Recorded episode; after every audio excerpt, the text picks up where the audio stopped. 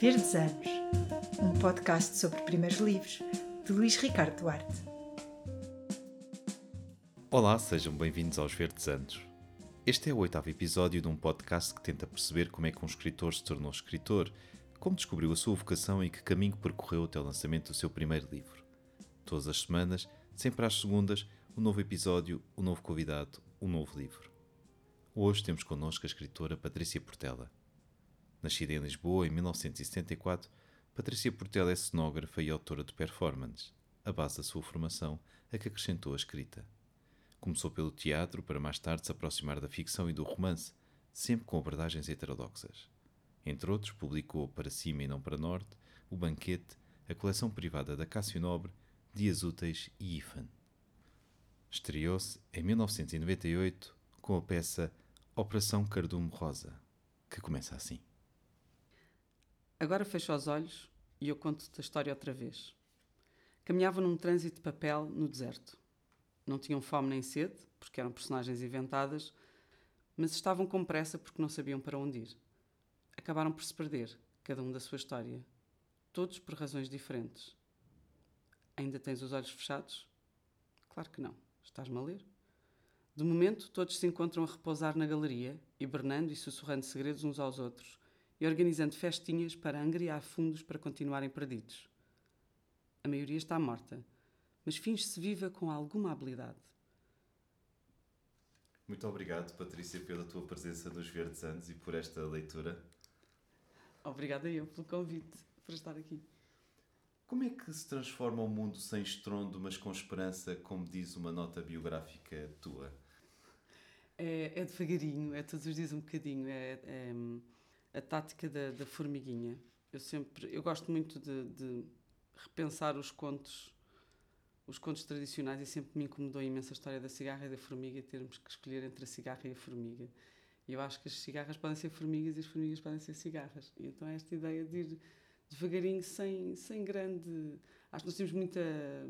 E agora vê-se, não é? Com, com as notícias ultimamente, queremos muito resolver tudo muito depressa.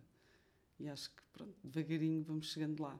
E essa, essa vontade de não escolher, pode-se dizer que é uma característica tua, de querer uh, recolher tudo para a partir daí criar? Eu não sei se é uma característica, se é um defeito. é uma qualidade. Exato, um, um defeito transformado numa qualidade. Que é o não conseguir viver sempre entre coisas e não conseguir uh, afirmar-se como uma. Por outro lado, ultimamente tenho vindo a pensar se nós não, não somos aquela geração que nasceu a ter que se especializar e a perceber já que essa especialização não nos traz eh, uma grande mais-valia. E se calhar também é isso, portanto, estamos entre mundos, neste momento acho que cada vez é mais interessante ter mais do que uma de um objetivo, ou ser mais do que só a cigarra, ou ser mais só do que a formiga. Por isso. Mas neste mundo de especialização, então isso é uma tática de guerrilha, tocar Exato. várias vários pianos. Sim, e nunca estar, e nunca estar à frente, e nunca estar na, na, na, na na linha da frente, é ir construindo. Eu acho que se tem que se decidir quando se faz estas coisas, não é? quando se escreve, ou quando se pinta, ou quando se, quando se cria qualquer coisa, sejam prédios ou jardins, decidir se quer estar uh, na moda ou se quer estar uh, a mudar coisas. É moda ou mudar, é uma questão de ou e, uh, e acho que é mesmo uma, diferença grande. E, e por isso é, eu prefiro na, na, estar na mudança do que na moda. Eu estive a preparar esta nossa conversa, estive a ler algumas entrevistas, inclusive uma que fizemos já há algum tempo, e que tu dizias entre Schwarzenegger e Proust venham os dois. Exato. Exato, tipo raio verde de, para ver e depois a seguir ver da Walt Disney. E, um, sim, acho que nós temos. O mundo é, tem essa complexidade e eu acho que nós que, levámos estes últimos anos a tentar retirar a complexidade das coisas. E continuamos, não é? Quando vemos agora, não é? ainda ontem teve aqui o Zelensky a falar nos, nos painéis uh, de, de, do da Parlamento, da Assembleia da República, e é como se fosse tudo, tem que ser tudo preto e branco, tem que ser tudo ou deste clube ou daquele clube, tem que ser tudo uh, uh, muito bom ou muito mau, e, e, mas nós somos mesmo complexos. Aquilo que, que nos traz um, um Schwarzenegger, por exemplo, um exterminador sobre o nosso mundo, diz-nos muito mais se calhar do que o Proust sobre a nossa, o mundo atual. Agora, se calhar o Proust diz-nos muito mais sobre a nossa relação com o tempo, por exemplo, por exemplo uma, coisa, uma banalidade, do que diz o Schwarzenegger, que não está preocupado com, com o tempo nem com, nem com uma série de coisas. O objetivo deste podcast é fazer o percurso todo até o lançamento do teu uh, primeiro livro. E tu nasceste em 1900... Para trás. um percurso para trás. Sim, também pode ser, se quiser. Mas tu nasceste em 1974 na intentona das Caldas, o golpe falhado antes do 25 de Abril. E lá está. Já começou a falhar desde o início. Essa uh, data específica, essa mitologia, essa história que se conta logo a partir do teu dia de nascimento, teve algum impacto na tua vontade de eh, contar histórias, fazer espetáculos? Acho que sim. Acho que sim por duas razões. Primeiro, que eu sou de uma geração em que, e principalmente, não só sou de uma geração, como sou de um ano em que toda a gente levou com tudo aquilo que não fez, não é? E que aconteceu no ano em que nasceu, não é? Uh, e somos os, os, tais filhos de Abril, não é? E, durante muito tempo não podíamos fazer nada, não é? Aliás, nós, em, em, termos de família, ainda não podemos fazer nada porque já foi feito, ou porque não sabemos, ou porque vivemos sempre em democracia, uma série de coisas. Por outro lado, também. Um, vivi sempre numa, numa casa onde se contavam muitas histórias, onde era tudo muito importante, as datas eram importantes, os símbolos eram importantes, os espaços eram importantes, as, as cidades, o nome das coisas era importante. Portanto, acho que isso me marcou porque era tudo, mesmo o nome, como é que, como é que eu tinha o meu nome, quem é que tinha dado o nome. E já essas agora, coisas... como é, como é que te, porquê é que te chamas Patrícia Portela? eu já não me lembro muito bem da história, mas, mas foi um, um padrinho emprestado, não é? que foi quem escolheu o nome, estavam a fazer vários nomes e chegaram ao P e como eu sou, o apelido seria sempre Portela eh, e, e há uma coisa que eu ouvi toda a vida que era sobre um, estavam a passar ou passaram ou qualquer coisa pela papelaria Progresso, então disseram PP, papelaria Progresso então Patrícia dá mais jeito à Patrícia Portela curiosamente as papelarias também fazem têm um grande papel na minha vida não sei se será por causa do nome mas pronto, era, tudo tinha a ver com os nomes, com as letras, com as coisas. Portanto, se calhar também tem a ver com isso e com a ideia de inventar histórias, de contar a história. Não é? Acho que a nossa geração tem muito essa preocupação de contar a história, mas no fundo ninguém sabe a história, não é? Que é uma história que ainda ficou por contar, seja do 25 de Abril, que não está toda contada, como também uh, mesmo da guerra colonial. O meu pai teve, teve na guerra, a minha mãe foi, foi, para, foi para Angola com o meu pai, que é outra coisa que eu acho maravilhosa a minha mãe ter imensa preocupação que eu vá para o estrangeiro e imaginá-la com 20 anos a casar e a ir pronto, atravessar o meio mundo. Atravessar o meio mundo para pronto, dar aulas de matemática ali ao lado, enquanto o marido ia para a guerra. E por isso são, são tudo histórias, não é? Sim, se calhar sim. Se calhar foi isso que influenciou teres um, um sítio onde. E era. É, a época dos anos 70, 80, não é? Em Portugal é uma época onde, onde se está a construir uma nova história. E isso acho que teve imenso impacto em todos nós. Ou seja, as coisas são contadas de outra maneira, voltam-se a poder contar, reescrever, podem, uh, e não é rever, mas é, é reescrever, no sentido de tudo aquilo que não era possível dizer passou a ser dito. E a ideia de ter, por exemplo, uma biblioteca proibida, o meu pai, por exemplo, tinha imensos livros que eu acho que até que eram teatro, que nem sei se ele leu, se calhar até leu, mas eram, eram proibidos, entravam em casa, não é? Até, portanto, a lógica. Era um carimbo de qualidade. era um carimbo de qualidade. E, portanto, isso, isso define, não é? Uma pessoa que vive. E, e eu não sou assim muito a favor daqueles planos de leitura ou daquela lógica de o que é importante é ler. Se nós lermos a Maria todos os dias, não ficamos muito mais, quer dizer, não adianta muito ler, não é? Ou se estivermos a ler o tempo todo só o Instagram, também não adianta muito. Quer dizer, adianta para uma série de coisas, mas não adianta para outras.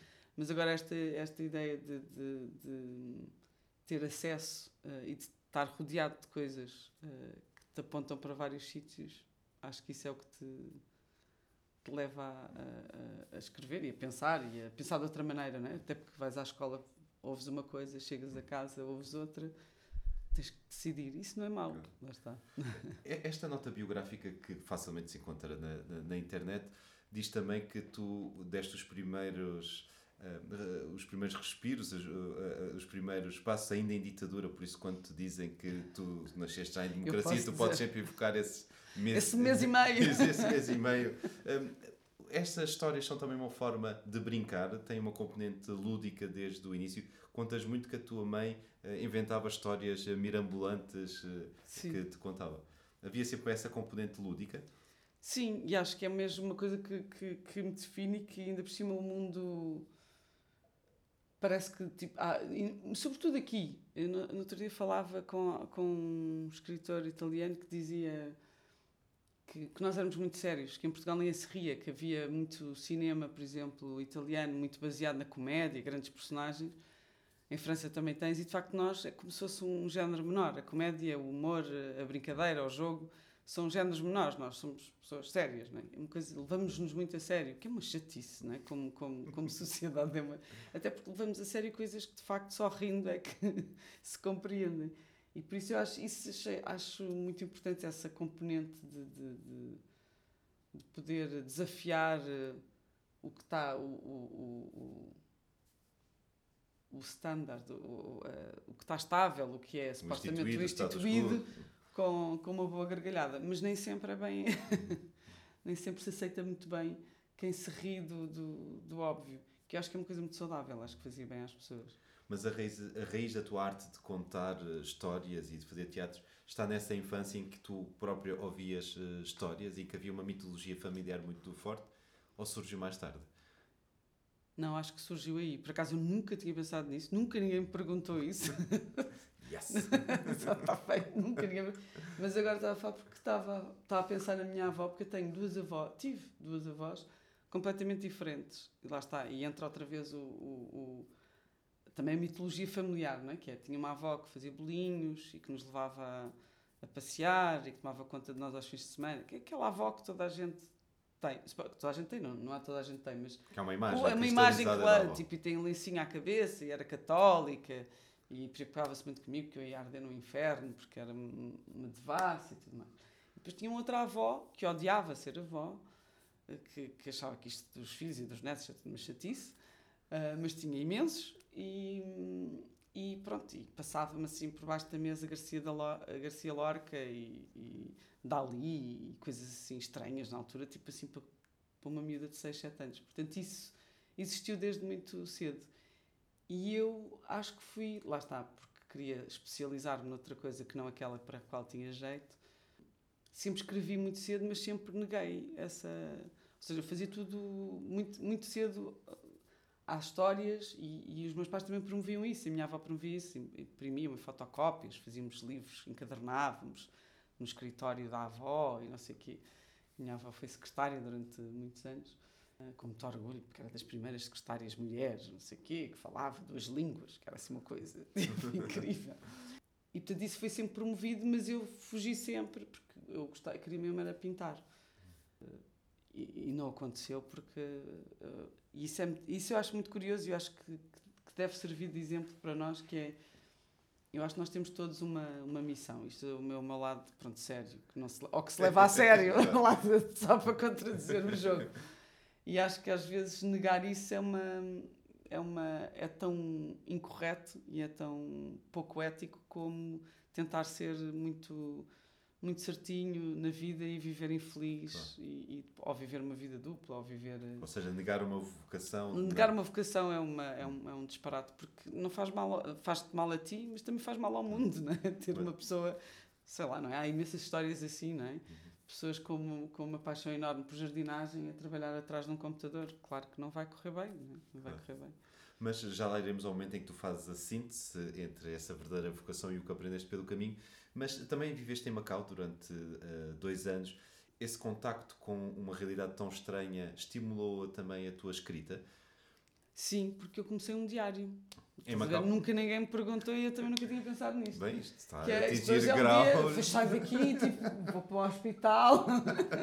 é demasiada informação para um dia como este.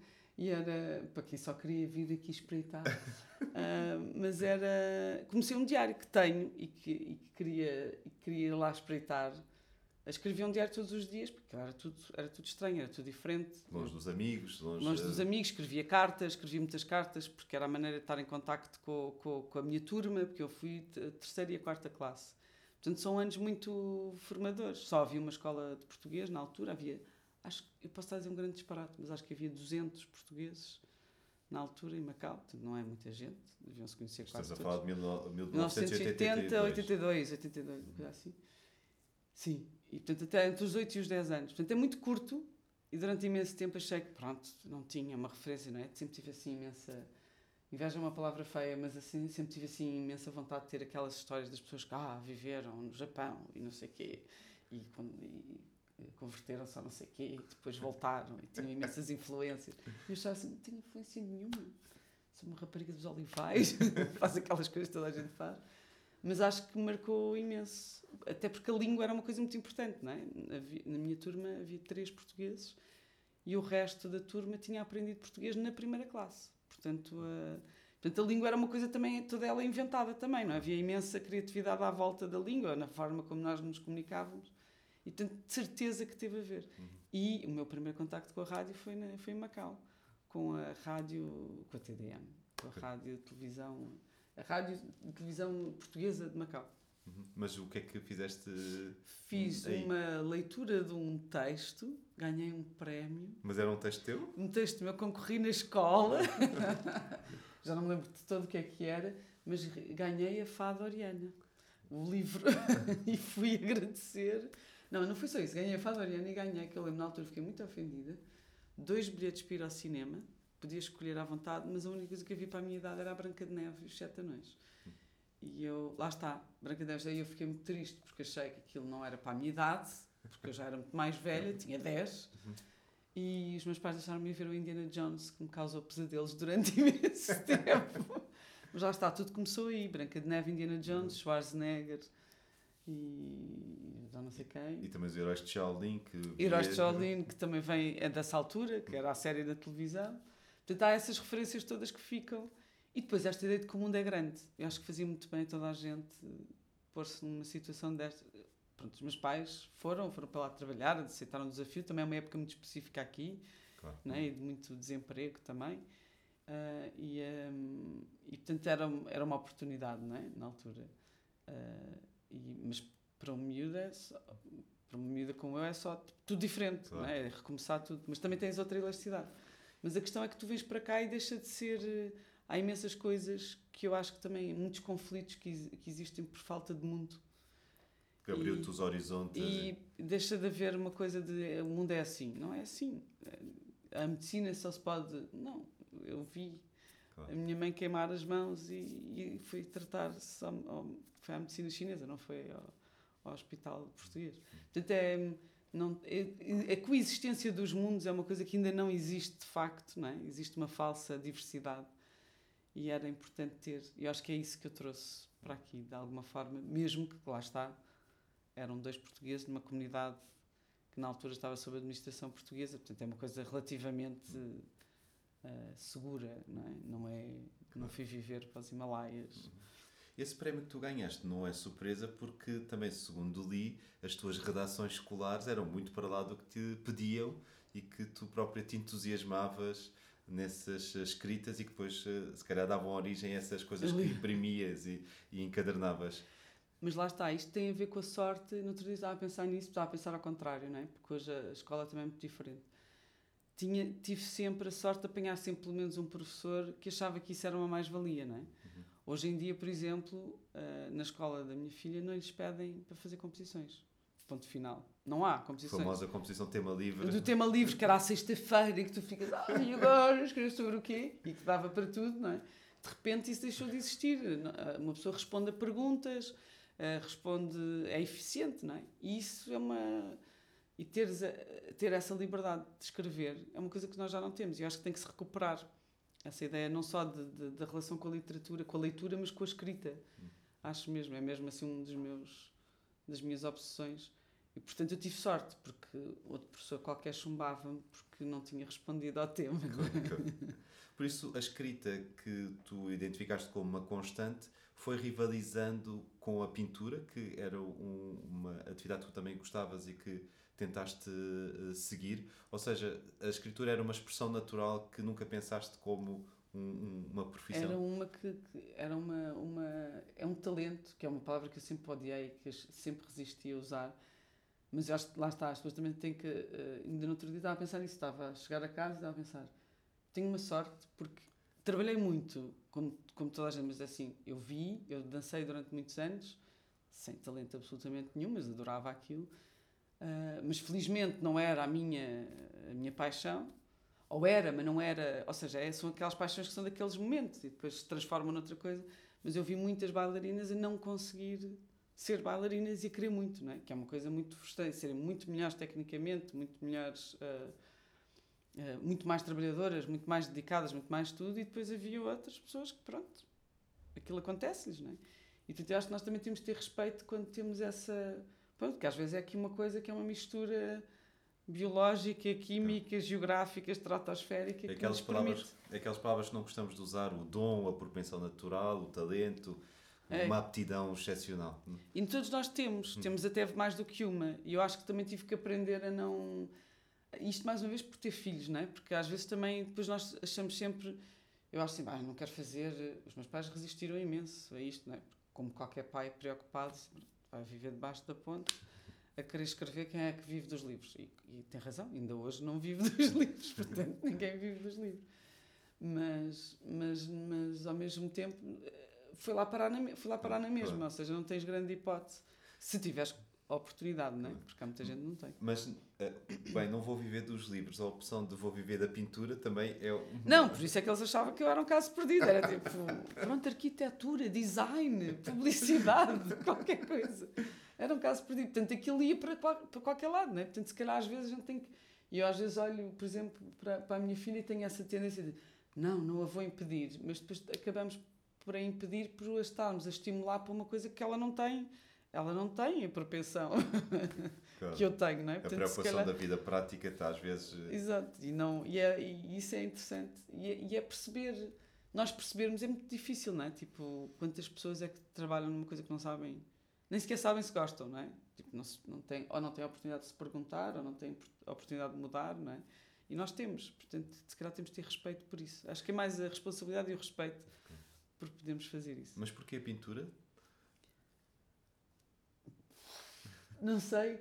Para já, eu acho que sou, sou, sou anacrónica. Acho que nasci no, no século errado, estranhamente. E, um, Terias preferido nascer eh, em que século? No 19. Sendo que já estava morta, que é o que, que diz um amigo meu. É, é, é só fascínio teórico, porque com tudo o que tu fazes já tinhas sido morta, já tinhas sido presa, já tinhas sido, sei lá, espancada. Portanto, quer dizer, ser mulher hoje é muito mais fácil e bastante mais confortável do que há 100 anos atrás. Há 100 não, já há 120, 140. Mas, mas eu começo sempre, mesmo os textos, começo sempre por desenhar. E é uma coisa, e por exemplo, enquanto que a escrita tomou lugar, e é uma coisa que eu faço diariamente, eu deixei de desenhar, portanto perdi, lá está, por muito talento que se possa ter ou não ter, perdi, o, perdi a mão. Mas era uma coisa que eu, onde eu gostava de voltar. E, por exemplo, isso é uma coisa que eu acho muito interessante de ver, por exemplo, na minha filha e ver na geração dela, eles voltaram a desenhar. Imenso. Uh, vejo imenso gente, não tens nada para fazer, ficas a, a desenhar. E a desenhar à vista, e a desenhar com lápis, e a desenhar... E é uma maneira de pensar que eu gosto muito. Pensa-se de outra maneira, tem outro ritmo. Pensar com a escrita, então, é ótimo. A falar é que é menos, com o devido respeito, mas é menos interessante porque é muito rápida, portanto não, tu não pensas, não é? é já é o resultado do que já pensaste, ou, ou é uma associação livre de ideias. Eu gosto dessa rapidez, mas o escrever obriga-te a, a levares tempo, a duvidares, a, a, a, voltares atrás, não é? O desenho ainda é mais, ainda é mais abstrato, não é? Porque vai à procura de coisas que tu não sabes que tens. E eu acho que gosto desse lado abstrato que a, que a literatura não tem a literatura, por mais que queira, acho que nunca é abstrata. Se calhar estou a dizer uma barbaridade. Mas... Há pouco falavas sobre a recusa de uma certa vocação e do, de, do, do talento, não, não, tivemos medo de usar estas palavras, mas às vezes parece que, usando outra palavra muito complicada, o destino ou a vida encarrega-se de corrigir o, o percurso porque houve uma porta que se fechou foi a da pintura na, na, na Faculdade de Belas Artes de, da Universidade de Lisboa, é? Um, os pré-requisitos que não foram uh, cumpridos, e tu fizeste uma guinada que te redirecionou para ti próprio. Exatamente. Tu foste para aconselho de um professor para cenografia. Cenografia, e acabei a escrever. Hum. Exato. Cenografia era aquilo que estava mais próximo da pintura. Exatamente. E que é estas coisas assim, tipo, não, pronto, olha, pelo menos fazes umas coisas. e desenhas e fazes cenários e vejo, ah, que giro porque não? Ou seja, isto é sempre muito. Às vezes até tenho algum prurido em, em, em, partilhar porque as pessoas ficam muito ofendidas. Há pessoas que ficam ofendidas porque assim, não, o teatro nunca foi uma. E continua a não ser, por estranho que pareça, não era assim uma paixão, não tenho a paixão do, do teatro, do palco. desse- Gosto disso tudo, mas não tenho essa paixão. Tenho a paixão de construir mundos. E, portanto, poderia acontecer em qualquer sítio. Com, tendo dito isto, o ter ido parar ao teatro através da cenografia levou-me à escrita, porque o teatro não é? está, está ligado à palavra. Portanto, se calhar também estou a mentir quando digo que não tenho uma paixão pelo teatro, porque não há nada mais fascinante do que. Há peças de teatro que eu acho que são absolutamente. Aliás, dos meus escritores preferidos, são, muitos são, são dramaturgos, como por exemplo o Chekhov, que acho que é imbatível. E muitos, muitos deles também escreveram sempre para teatro e agora mais recentemente para cinema. E portanto, essa. Portanto, já lá estava, portanto, a minha paixão vinha por aí, não é? Mas não tinha aquela coisa de, sei lá, atuar, isso nunca tive. Nós estamos a encaminhar-nos muito para o teatro porque o teu primeiro livro é o registro de uma peça de teatro, mas nesses tempos na Escola Superior de Teatro e Cinema, como é que as coisas se desenvolviam? Tu ficavas encarregue do cenário e ao mesmo tempo ias pondo o pé no, no argumento? Co- co- Como é que eram esses tempos eh, de, não, na, escola, na Escola Superior de Teatro foi. Acho que tive uma grande sorte porque era um grupo minúsculo, não é? Porque ninguém queria ir para a cenografia, ninguém sabia o que é que era aquilo. Na altura era assim uma coisa, era uma área assim estranhíssima. Mas nós trabalhávamos todos, tínhamos professores incríveis, tínhamos o João Britos, tínhamos o Casemiro, tínhamos. Era, tínhamos a Helena Reis, da revista, portanto, lá está, também era uma escola extremamente eclética, que acho que continua a ser. Mas na altura era mesmo, portanto, nós tínhamos uma professora que vinha do teatro de revista, vimos o João Britos, que era o alternativo, vimos o Casemiro, que vinha do cinema, trabalhar com os decors do Manuel de Oliveira, e acabávamos por acompanhar os projetos onde, eles também estavam. Como éramos um grupo pequeno, acabávamos por sempre fazer também uma série de outras coisas. Lembro-me de acabar a fazer uma exposição, não sei se te lembras de uma exposição que houve de dinossauros, uma vez, em também real, não sei aqui no Politécnico. Sim, sim. E nós fomos para lá montar a exposição pronto, de- ó, como, como exercício tipo workshop de poliuretano, não sei o quê. E portanto isto também nos deu uma deu-nos uma grande flexibilidade, ou seja, trabalhámos para museus, como trabalhámos para cinema, como trabalhámos para revista, como trabalha... portanto isso deu uma enorme elasticidade. E depois, quando fui para Utrecht, na Holanda, eh, aí é que eu acho que se deu a grande mudança porque lá está, nós também podemos ter todos os talentos do mundo, se ninguém vir, nós enfiados no sítio errado, somos, não é? Os nossos talentos viram-se contra nós, não é? as nossas qualidades são defeitos. Eh, porque é? se, se és uma pessoa muito, muito criativa, enfiam-te num sítio onde tens que enfiar eh, miçangas num colar, tu vais ser péssima isso e a tua capacidade de sonhar vai ser um uma, vai ser uma desvantagem para tu fazeres aquela exerceres aquela profissão. Mas nesse caso tive uma série de professores que achavam que eu devia escrever porque o que eu escrevia sobre os, os projetos era mais Ou interessante. seja, a memória descritiva dos A memória projetos. descritiva era mais interessante que o. E aquilo ofendia-me de morte, claro. Mas, mas depois percebi que aquilo não era, não era uma ofensa, era, era um elogio. Exato. E Era é, mais assim, vai para ali, não é? como é que foram essas primeiras eh, experiências? A prima, há uma anterior a esta, que é o Se Não Bigo Não Digo, curiosamente, mas depois o livro foi, foi editado depois, e que é o, lá está, a tese de mestrado, que eu quase chumbei, porque depois isto também dava-me uma porta, mas depois, depois queríamos chumbar, que era, era o, portanto, a, a proposta final de mestrado era fazer uma, era fazer um cenário, um espaço, e defender esse espaço, não é? E era bastante aberto, não é? Estamos na Holanda, não é? O Utrecht, super alternativos e tudo. E então podia ser um espaço híbrido, podia ser um espaço site-específico, podia ser... Mas eu fiz uma peça em que o espaço muda de acordo com a descrição das personagens. Portanto, era num café e a peça ia mudando ao ponto de se transformar num café exatamente igual àquele que estava ali. A peça era muito divertida, eu gostei Isso, muito isso mostra bem como tu, além de todas as características que já descreveste, sempre gostaste de correr riscos e fazer coisas. Não, eu acho que era mais inconsciente, não era bem correr riscos. Era mais inconsciente. Conhecia-me mesmo com aquilo. E tinha dois atores que, é- que se ofereceram para trabalhar ah, comigo, e então era um café onde nós costumávamos sempre ir, e então o café ia se transformando em várias coisas pela conversa deles. E a peça foi mesmo muito gira. Nunca mais a fiz, só fiz ali, pá, duas ou três vezes. E depois houve uma grande. E depois lá está, o texto da peça também era o, a tese. E depois não fiz mais nada, não é? Portanto, não justifiquei, não citei, não referenciei, não, coisa nenhuma. Portanto, não havia nem cenário, nem, nem, nem parte académica. Portanto, o que é que se fazia com aquele objeto? Pois eu acho que passaram por. por, por, por Ou seja, é melhor, é melhor despachá-las já, É melhor despachá-las senão porque- para o ano temos o mesmo problema. Exato.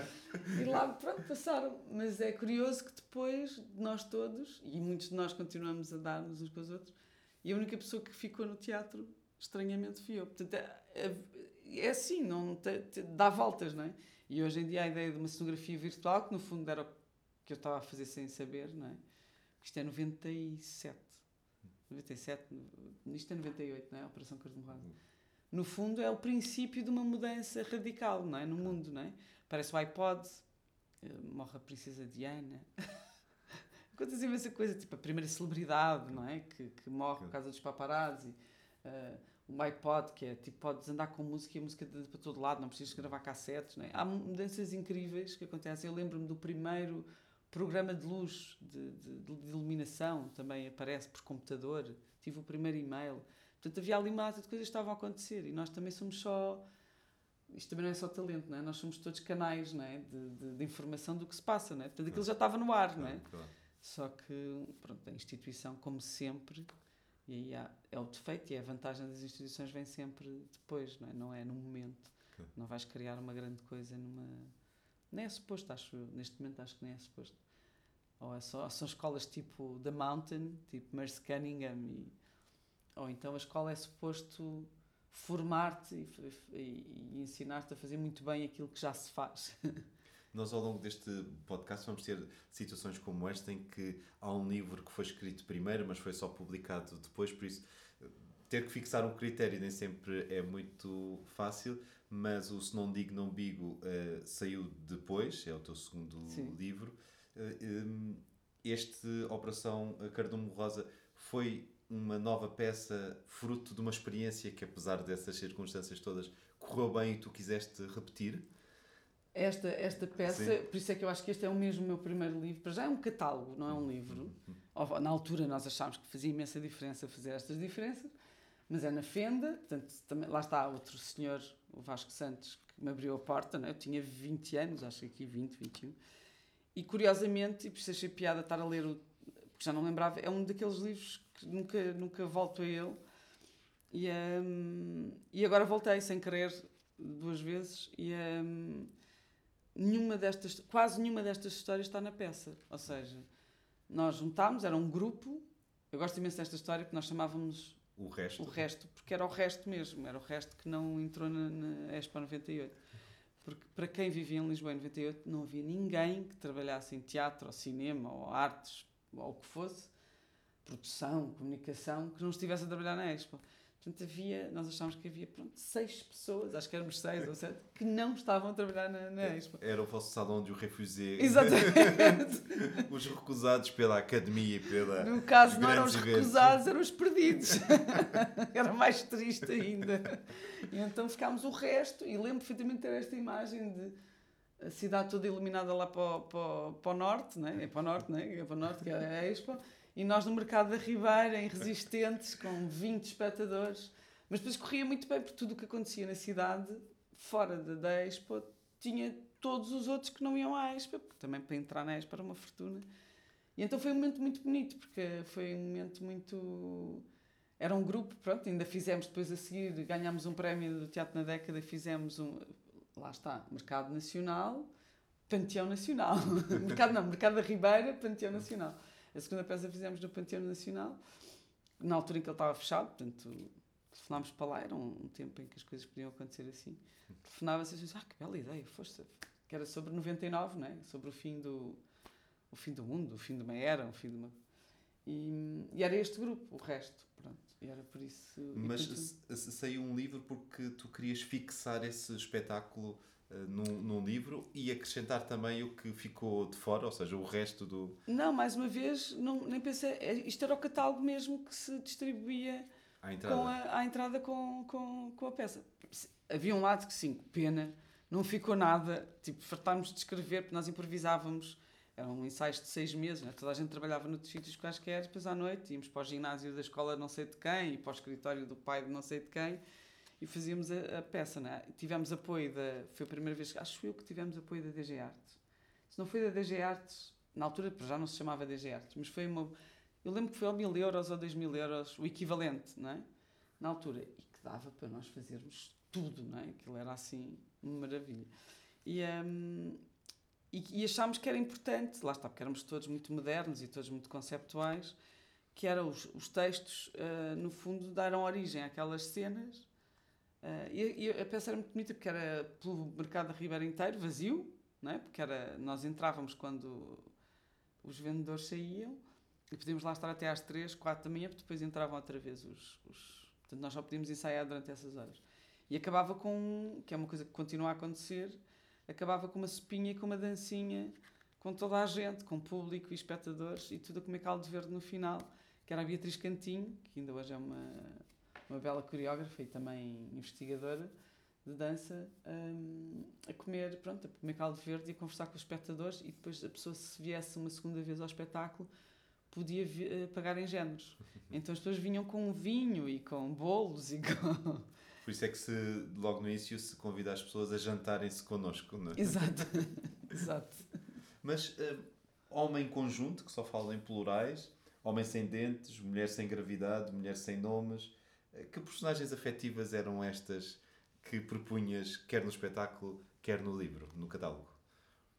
Eu já não me lembro muito bem, mas eram esta ideia. Por exemplo, a mulher sem gravidade é uma mulher que continua a aparecer né? que é uma mulher que não, não, não paga a conta da gravidade, portanto está sempre a cair. é uma desgraça. Alguns de nós, às vezes, todos nós temos momentos na vida assim, não é? Que, tipo, temos as contas em atraso e aquilo, estamos sempre em cada livro. Já li uma descrição que eram personagens perdidas que queriam continuar a... perdidas. Sim, portanto angriavam fundos e nós organizávamos, o espetáculo era uma quermesse mesmo, nós organizávamos fundos para continuar perdidos, porque, porque eh, e que eu acho que isso é uma, e é engraçado, não tinha pensado isso, mas desde o início está sempre presente. É porque é que nós temos que ir para uma. Lá está, porque que temos que ir para uma direção? Porque é que, porque é que temos que ter um, não é, um objetivo? E temos que ter um objetivo, mas não temos que ser. Eh, quando, que é que tu queres ser quando fores grande? Não é? Outra coisa terrível, não é? Que estão sempre a perguntar, não é? Porque é que não podes ser várias coisas, não é? Porque é que, porque é, que é o trabalho que te define?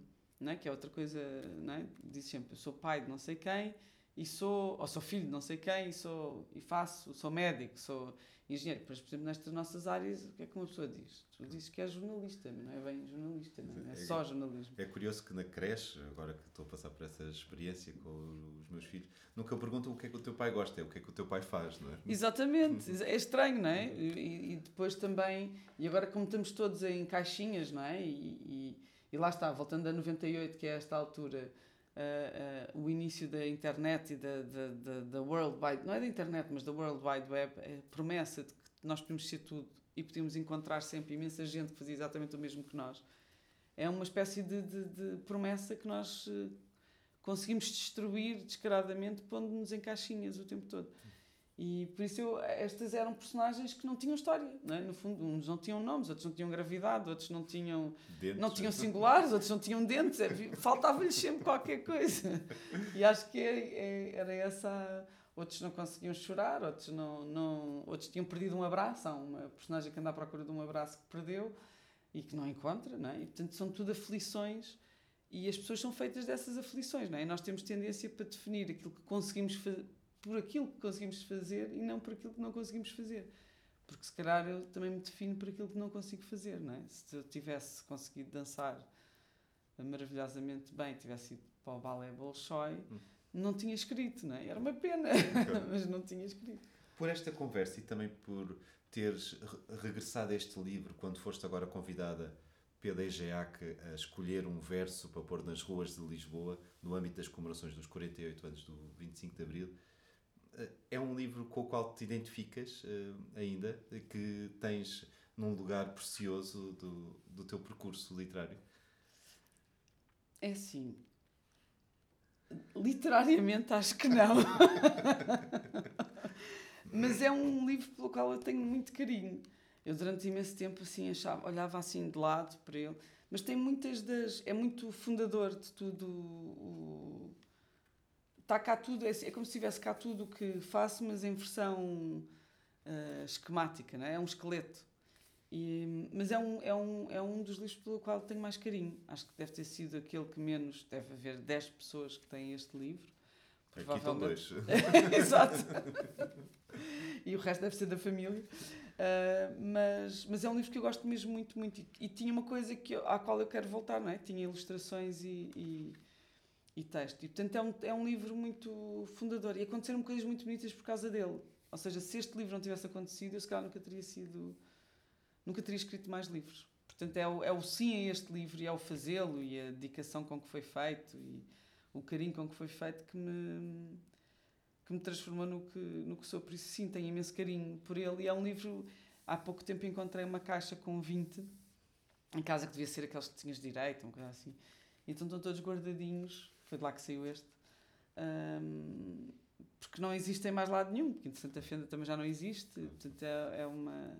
Por isso, sim, acho que tenho imenso carinho uh, por este livro. Uh, acho que sim.